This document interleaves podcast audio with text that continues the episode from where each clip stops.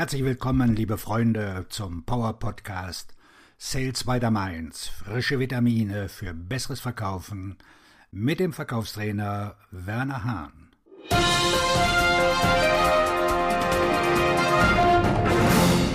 Coaching?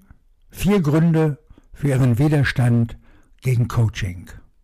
Es gibt nicht viele Dinge, die Ihre Ergebnisse so schnell und sicher verbessern ein Coaching. Ich habe vier häufige, immer wiederkehrende Gründe festgestellt, warum sich Menschen dem Coaching widersetzen. Erstens, sie sind nicht bereit, sich Veränderungen zu stellen. Manche Menschen fürchten sich vor einem Coaching, weil sie wissen, dass es Bereiche in ihrem Leben ansprechen wird, in denen sie Veränderungen vornehmen müssen. Unabhängig davon, ob es sich um ein persönliches oder berufliches Coaching handelt, ist das Ziel des Coachings eine Leistungsverbesserung. Und das bedeutet, dass Sie bereit sein müssen, Ihre Überzeugungen zu ändern und Ihre Handlungen in einigen Bereichen Ihres Lebens zu ändern. Wenn Sie nicht glauben, dass eine Veränderung notwendig ist, werden Sie auch nicht glauben, dass Sie ein Coaching brauchen. Sie werden sich irren. Die allerbesten Leistungsträger in allen Bereichen des menschlichen Lebens arbeiten mit Coaches zusammen.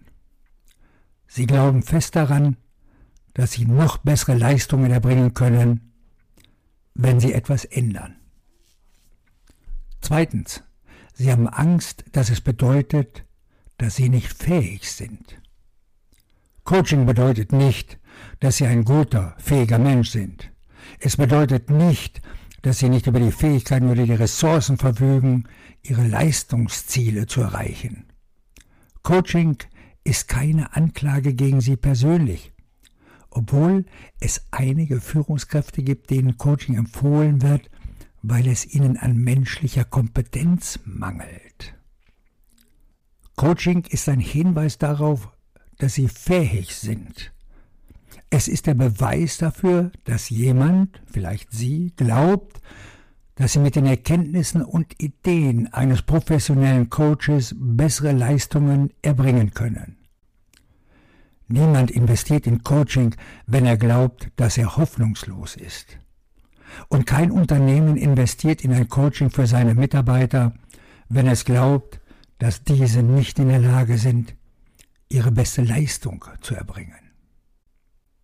Drittens, sie haben Angst, zur Rechenschaft gezogen zu werden. Oh, das ist ein großes Problem.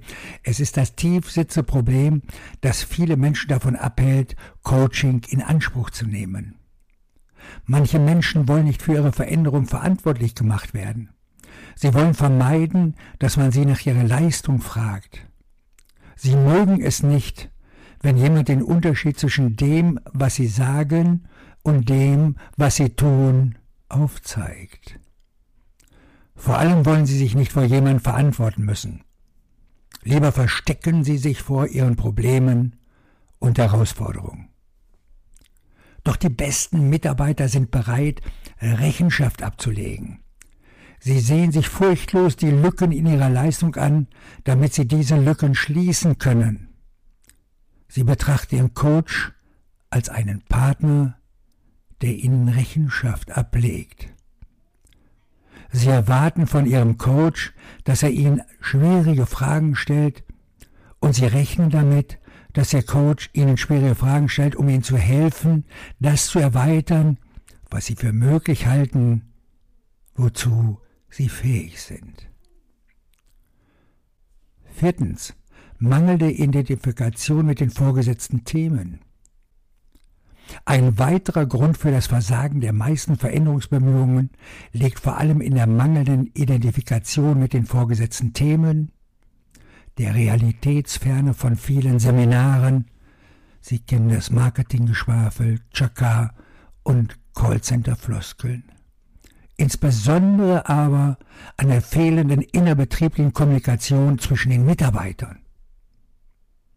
So werden Sachthemen ohne Rücksicht auf die bestehenden individuellen Stärken und Schwierigkeiten der einzelnen Mitarbeiter nach Plan abgearbeitet.